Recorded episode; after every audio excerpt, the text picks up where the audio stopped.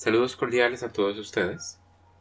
En este podcast vamos a eh, desarrollar a modo de transición entre la época de la prehistoria y la época de la Edad Antigua eh, un artículo publicado en la revista Historia del sello National Geographic por el profesor de Historia Antigua de la Universidad de Coruña, Juan Luis Montero Fenollós, que es el director del proyecto arqueológico Éufrates Siria el texto se llama eh, Uruk, la primera ciudad de Mesopotamia, y lo que hace es presentarnos a nosotros esta como eh, una, una urbe que tenemos que conocer por ser una de las más antiguas, si no la más antigua, ya un poco más adelante hablaremos acerca de eso, en la región eh, del sur de Mesopotamia, que nos permite su registro arqueológico observar esa transición entre una etapa anterior el surgimiento del Estado, caracterizada por una forma de vida, eh, digamos, menos compleja, más igualitaria, a el, eh, el, surgimiento pues de ya una estructura jerárquica muy bien definida, con eh, reyes y pues una concepción política de lo que es la nación y el Estado bastante más compleja, desarrollada, que nosotros vincularíamos directamente con esta noción tal vez preconcebida que tenemos de lo que debe ser una civilización antigua. Bien, entonces voy a leerles el texto y eh, iremos haciendo comentarios sobre la marcha. Los primeros estados. La ciudad de Uruk y su cultura representan el nacimiento de la civilización urbana, una experiencia incomparable que transformará las sociedades prehistóricas de la Baja Mesopotamia en otras más complejas. Estas comunidades urbanas adoptaron unas formas de poder político cuya naturaleza exacta desconocemos, pero que alteraron la economía y la sociedad del cuarto milenio antes de la era común. El resultado fue el nacimiento del llamado Estado arcaico. A 270 kilómetros al sur de Bagdad, en lo que hoy es un paisaje desértico, se alza una extensa colina que abarca casi 600 hectáreas, un tamaño que la distingue de decenas de elevaciones similares que motean la llanura seca iraquí. Nada de lo que hoy vemos en este lugar permite intuir aquello que podía contemplar un viajero que tuviese por destino Uruk, la espléndida ciudad cuyas ruinas son las que, al término de sus cinco mil años de existencia, formaron esta colina artificial, hotel, que los arqueólogos excavan pacientemente desde 1912. Los restos de sus muros y las terrazas de sus templos eh, antaño formidables se confunden hoy con la tierra de la que fueron hechas. Este paisaje fantasmagórico es todo lo que resta de la imponente ciudad cuyo nombre resplandece como el arco iris centelleando en el firmamento con un brillo multicolor. Así de admirado se mostraba el autor de la epopeya de M. Mercar, que relataba los hechos de este rey semilegendario de la primera dinastía de Uruk la fama de la ciudad perduró durante milenios, hasta el punto de que eh, se la menciona en el libro bíblico del Génesis, bajo el nombre de Erech, una de las ciudades que formaban parte de los dominios de Nimrud, soberano descendiente de Noé. Uruk y el periodo arqueológico al que da nombre, entre el 3750 y el 300, perdón, y el 3150 eh, antes de Cristo, constituyen una de las etapas más fascinantes de la historia de la humanidad. Entonces, a mediados del cuarto milenio antes de Cristo, Mesopotamia conoció la formación del primer estado, entre paréntesis el llamado estado arcaico, e innovaciones tan trascendentales como la aparición de las primeras ciudades y la invención de la escritura. Las murallas de Gilgamesh. Uruk, conocida en la actualidad como Huarca, es la ciudad más antigua del mundo, y en el pasado su surgimiento fue atribuido a los propios dioses. Aquí sí es necesario hacer un paréntesis para reflexionar sobre lo difícil que es sostener una afirmación como esa. ¿Cómo podríamos estar seguros nosotros que esa es la ciudad más antigua? Eh, ya no pensemos en la historia de la humanidad, digamos en la historia de esta región, la región de Mesopotamia. Eh, como ustedes imaginarán, eh, el, proceso de fechación en arqueología es complejo y eh, conforme nosotros vamos viajando hacia atrás en el tiempo, se torna cada vez más difícil establecer con precisión fechas. Y bueno, mientras hay algunos investigadores que de hecho consideran que Uruk es la ciudad más antigua de la región de Mesopotamia, hay otros que creen que más bien es la ciudad de Eridu. Eridu que se encuentra, digamos, en las cercanías de Uruk, tiene el pecado de que nunca llegó a ser una ciudad demasiado grande ni demasiado importante. Se menciona, digamos, en los textos históricos del periodo, tenía pues sus gobernantes, sus monarcas y sus templos, pero nunca llegó a tener el esplendor y la grandeza de otras ciudades como por ejemplo Uruk, como Ur, ¿verdad? Como Babilonia, etc. Entonces, eh, tal vez por eso ha delucido un poco. Sin embargo, el trabajo arqueológico que se ha hecho en Eridu eh, ha mostrado pues unas eh, capas de ocupación que se remontan hasta una etapa muy temprana, que data de la época del Neolítico. Entonces, qué difícil establecer, ¿verdad?, cuál es la ciudad más antigua de la región. Porque podríamos interpretar eso hasta de varias maneras, ¿verdad? sería como la ciudad que fue la primera que se fundó, eh, que se convirtió de una aldea, esa aldea tan antigua, ¿verdad? Poco a poco en una ciudad, o la primera que llegó a alcanzar el tamaño y la dimensión para poder hablar de una ciudad, sin importar cuándo es que esa aldea primigenia se fundó, ¿verdad? Bueno, no nos encerremos, eh, enredemos más bien en discusiones que van fuera de lo que nos interesa en el curso. Sí, un poema babilónico narra su creación por el gran dios Marduk, cuando no había brotado ningún junco, no se había creado ningún árbol, no se había colocado ningún ladrillo, no se había construido ninguna casa, no se había creado ninguna ciudad. Marduk es eh, probablemente el dios eh, más importante de la región media de Mesopotamia, donde vamos a encontrar la ciudad de Babilonia. Babilonia pues tiene a Marduk como a su divinidad tutelar, ya eso ustedes lo estudiarán con las lecturas de esta semana. Pero es importante subrayar eso, que no es una deidad de la región que, eh, digamos, se ubica eh, Uruk, que es el sur de Mesopotamia. Entonces, cuando el mundo era un marjal y un cañaveral, el dios construyó Uruk. Lo cierto, sin embargo, es que una ciudad no puede existir sola, sino formando parte de un sistema económico más amplio. Uruk fue el corazón de una intensa actividad agrícola y artesanal organizada por aquel primer estado, así como el centro de una amplia red comercial que incluía muchos otros enclaves urbanos. Según los mitos estudiados, la ciudad fue una de las más grandes de la antigua Mesopotamia, pues se calcula que su planta circular debía de tener un diámetro aproximado de 2.500 metros. De acuerdo con la topografía y una reciente prospección magnética, la prospección es una estrategia que se utiliza en arqueología cuando uno lo que hace es hacer una revisión de un espacio territorial considerable, normalmente caminando nada más y observando eh, los, los restos arqueológicos que son visibles directamente sobre el suelo, trozos de cerámica o incluso eh, las marcas que dejan los restos de una estructura que puede estar enterrada, y uno con eso lo que hace es hacer como un mapa, uno mapea para darse cuenta de en dónde están ubicadas diferentes cosas, ¿verdad? En este terreno, en donde puede haber este, acumulaciones de material arqueológico que son significativas o que nos dicen algo. En algunos contextos es más difícil hacer eso. Por ejemplo, en el contexto nuestro tropical no es fácil meterse en medio de la, de, la selva, de la jungla, ¿verdad? O más bien este, eh, recorrer eh, el territorio de una finca haciendo eso. Entonces eh, muchas veces se aplican en estos eh, climas que son más difíciles, en estos medios que son más agresivos, eh, maquinarias eh, electromagnéticas que permiten pues hacer, por falta digamos de un término más adecuado para que me entiendan, una fotografía de lo que se halla debajo de la Tierra. Y a través de ese mecanismo entonces se puede ir haciendo un mapeo del territorio y ver en dónde es que se hallan los límites de un sitio arqueológico, en dónde hay estructuras, en dónde puede haber un cementerio, etc. Bien, entonces sigo. El interior de Uruk disponía de una red de tres canales fluviales, salvados por varios puentes, que la conectaban con el río Éufrates, el cual era, junto con el Tigris, la gran arteria comercial de Mesopotamia y la base de una próspera economía agrícola.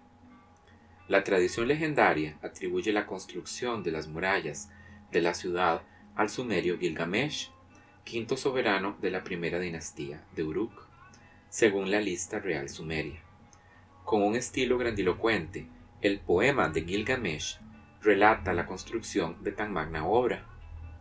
Mandó construir la muralla de Uruk, el corral y el santo Eana. Tesoro radiante, mira sus contrafuertes que nadie imitará. Toma la escalera que lleva allí desde siempre. Acércate al Eana, morada de Ishtar, que no hay rey futuro, ni nadie que lo imite. Sube a la muralla de Uruk, paséate por ella, examina los fundamentos, fíjate en la ladrillería, a ver si esa ladrillería no es la de ladrillo cocido, y si sus cimientos no los echaron los siete sabios. Los restos de esta poderosa muralla de adobe, de una longitud aproximada de 10 kilómetros, aún son visibles hoy. En su conjunto deben ser datados en la época de las dinastías arcaicas, 2900 al 2400 antes de la era común, es decir, en tiempos de Gilgamesh, el gran héroe sumerio, que habría vivido hacia el 2650 antes de Cristo. No obstante, algún sector de los muros ha sido fechado en una época todavía más antigua. Bien, hagamos otro pequeño paréntesis. ¿Quién es Gilgamesh? Gilgamesh es un rey legendario, o un rey semi-legendario.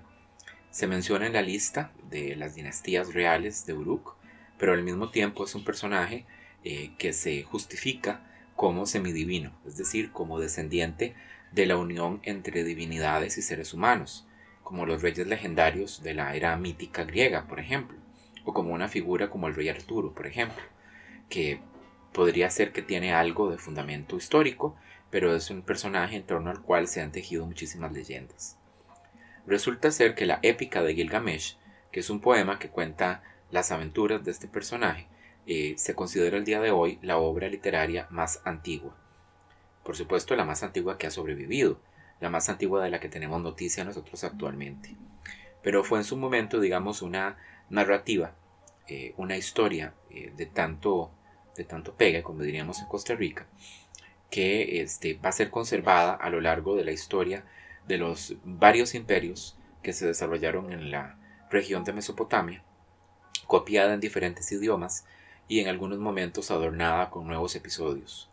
Y, eh, tanta fue su popularidad que durante milenios eh, se rescató, se recontó, ¿verdad? Se registró y al día de hoy pues existen versiones que ustedes pueden adquirir incluso en las librerías, eh, algunas sumamente glosadas, muy comentadas, otras demasiado filológicas, muy fieles al texto original, que cuesta a veces un poquito de leer, pero es una obra, digamos, que se deja el día de hoy revisar y que, pues, sin duda, para ustedes que son estudiantes de historia del arte, sería, pues, magnífico que pudieran tener acceso a un texto como ese y reflexionarlo, ¿verdad? Una ciudad monumental. Según la tradición, Uruk nació de la unificación de dos enclaves separados, Eana y Kulab. Durante este periodo, Uruk devino la ciudad-estado, el poder colonial y el centro de culto y de administración principal de toda Mesopotamia. Desde el punto de vista arquitectónico, esa época es la mejor conocida de la ciudad, gracias a los espectaculares edificios excavados en las dos grandes áreas de culto mencionadas. El barrio sagrado de Eana, o Casa del Cielo, eso es lo que quiere decir, consagrado a Inanna, más tarde conocida como Ishtar, diosa de la fertilidad y del amor. En esta zona, la excavación de los llamados niveles 5 y 4 de Uruk ha sacado a la luz un conjunto de edificios cuya naturaleza exacta es difícil de explicar, pero que muestran un desarrollo de la arquitectura nunca visto hasta entonces. Entre ellos destaca el templo de Caliza, que debe su nombre a la piedra de sus cimientos, acarreada a través del desierto desde 80 kilómetros de distancia. Su gran sala, de más de 11 metros de ancho y 60 de largo, constituye una verdadera proeza arquitectónica. Para cubrir este edificio se necesitaron como mínimo 6 kilómetros lineales de vigas de madera, dato que además de demostrar la pericia de los arquitectos de Uruk es prueba inequívoca del potencial económico de una ciudad capaz de importar tal cantidad de madera para un solo edificio, puesto que la llanura mesopotámica no proporciona sino arcilla como material de construcción.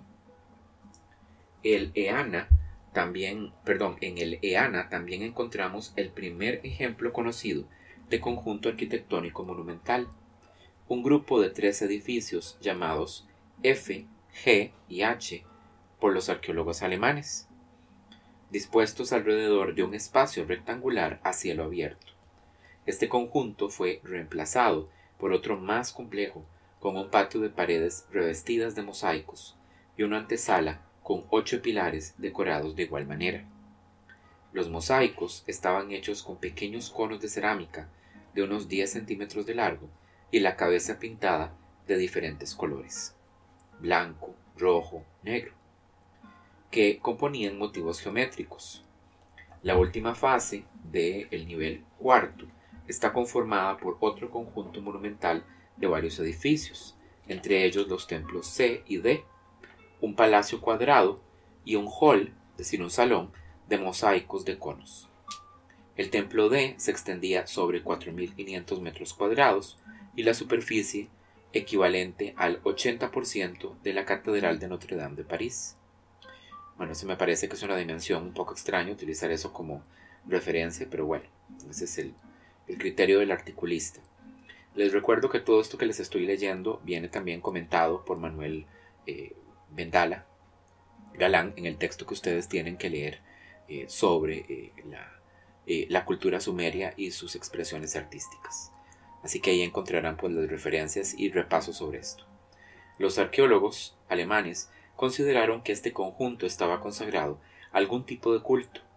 Así lo hacían pensar aspectos como la estampa grandiosa de estas instalaciones, el juego compositivo entre las unidades arquitectónicas, las plantas complejas de las construcciones, la antesala de pilares. Sin embargo, estos edificios no tienen ningún elemento característico de un santuario. No hay altares, no hay mesas de ofrendas, ni pedestales para las estatuas divinas puesto que sabemos que en Uruk existieron templos concebidos de una manera mucho más tradicional, como el Templo Blanco, parece más pertinente considerar los imponentes edificios del Eana como un complejo palacial, es decir, como la sede de una autoridad cuya naturaleza exacta desconocemos. Es decir, sabemos que en el futuro las ciudades de Sumeria van a estar regidas por monarcas, que son entendidos como eh, semidivinos.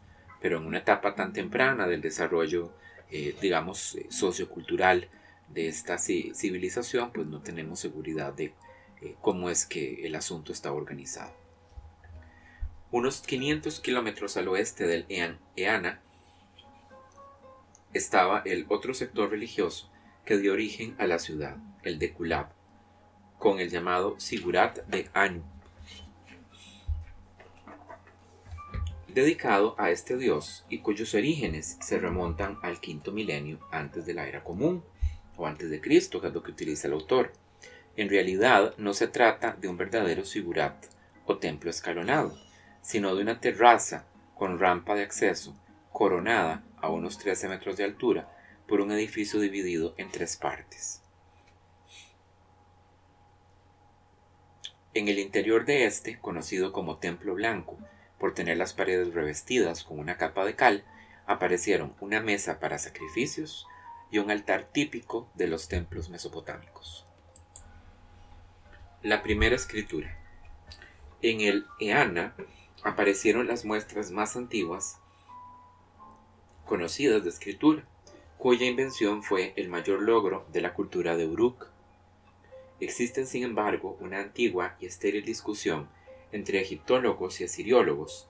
Asiriólogos es el nombre que reciben los expertos que se dedican a estudiar las culturas de Mesopotamia. Sobre la mayor o menor antigüedad de la escritura en el Valle del Nilo o en el Valle del Éufrates.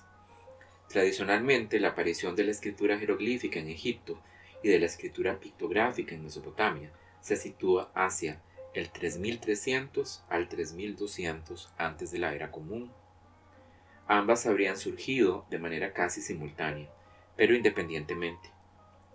Las tablillas de arcilla encontradas en el Eana contenían un sistema de escritura basado en pictogramas dibujos que representan los conceptos a los que se alude.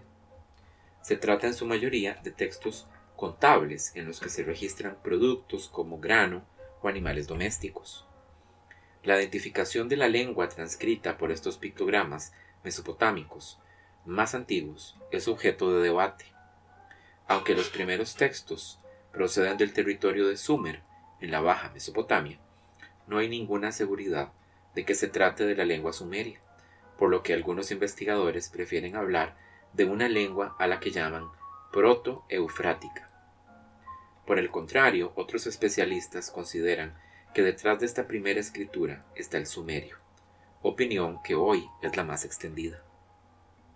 A finales del cuarto milenio antes de la era común o antes de Cristo, en el llamado periodo de Uruk III, los signos pictográficos se alejan de los dibujos iniciales para adoptar una forma más esquemática. Algunos siglos más tarde, hacia el 2600 a.C., las tablillas de la ciudad sumeria de Shurupak, no muy lejos de Uruk, muestran un tipo de signo que ya no se ha plasmado como un dibujo, sino a base de pequeños trazos rectilíneos con aspecto de cuña había nacido de la denominada escritura cuneiforme, a la que los sumerios llamaron Santak, triángulo, y que estuvo en uso durante casi tres milenios. La tradición atribuye al rey Enmerkar la genial invención de trazar unos signos sobre arcilla para comunicarse con el señor de Arata, en Irán. Ante el temor de que el mensajero no fuera capaz de reproducir fielmente el mensaje, en la epopeya sumeria de Enmerkar se puede leer, puesto que la boca del mensajero estaba demasiado sobrecargada, éste no podía repetirlo. El señor de Kulab alisó arcilla, plasmó palabras sobre ella como una tablilla. Antes de aquel momento no se había plasmado palabras en arcilla. En realidad es un mito, ¿verdad? Donde se cuenta la historia de que un mensajero llega demasiado cansado a la corte de un rey que no puede hablar. Y entonces el rey tiene como la invención de utilizar la tablilla de arcilla y este, una cuña de madera para trazar ahí, digamos, el mensaje e enviárselo pues de regreso a este, el, su interlocutor, el otro rey, ¿verdad? Que se halla en el otro reino. Por supuesto que el día de hoy nosotros sabemos perfectamente que ese no pudo haber sido el origen de la escritura, porque como el otro rey va a entender los signos que él trazó sobre la arcilla, ¿verdad? tendría que haber primero un acuerdo común, una convención entre las dos personas sobre qué valores simbólicos o fonéticos le vamos a dar a los signos, ¿verdad? Pero bueno, nos habla del hecho de que ya los sumerios eh, valoraban eh, pues la importancia del invento de la escritura. Las colonias de Uruk. A mediados del, del quinto milenio, perdón, a mediados del cuarto milenio antes de la era común, la cultura de Uruk protagonizó una expansión geográfica que la llevó desde el sur de Mesopotamia hasta los actuales territorios de Siria, Turquía e Irán. Se cree que la fundación de establecimientos de Uruk en la periferia de Mesopotamia fue el resultado de una diáspora comercial, la creación de una red de colonias, la más antigua del mundo. Permitió acceder a materias primas vitales para la Baja Mesopotamia, como metales, maderas y piedras. Entre estas colonias se destaca la de Habuba Kabira, en el norte de Siria, la primera ciudad de nuevo de nueva planta hallada hasta la fecha por la arqueología. Su urbanismo extraño en aquella zona tiene la impronta de la cultura de Uruk.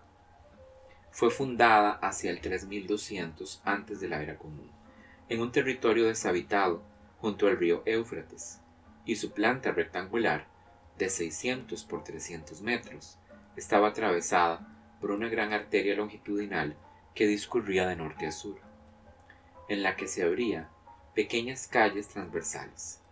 La protegía una muralla de adobe provista de torres, de la que se conocen al menos dos puertas. Y su centro político se encontraba en una colina que dominaba la parte sur de la ciudad.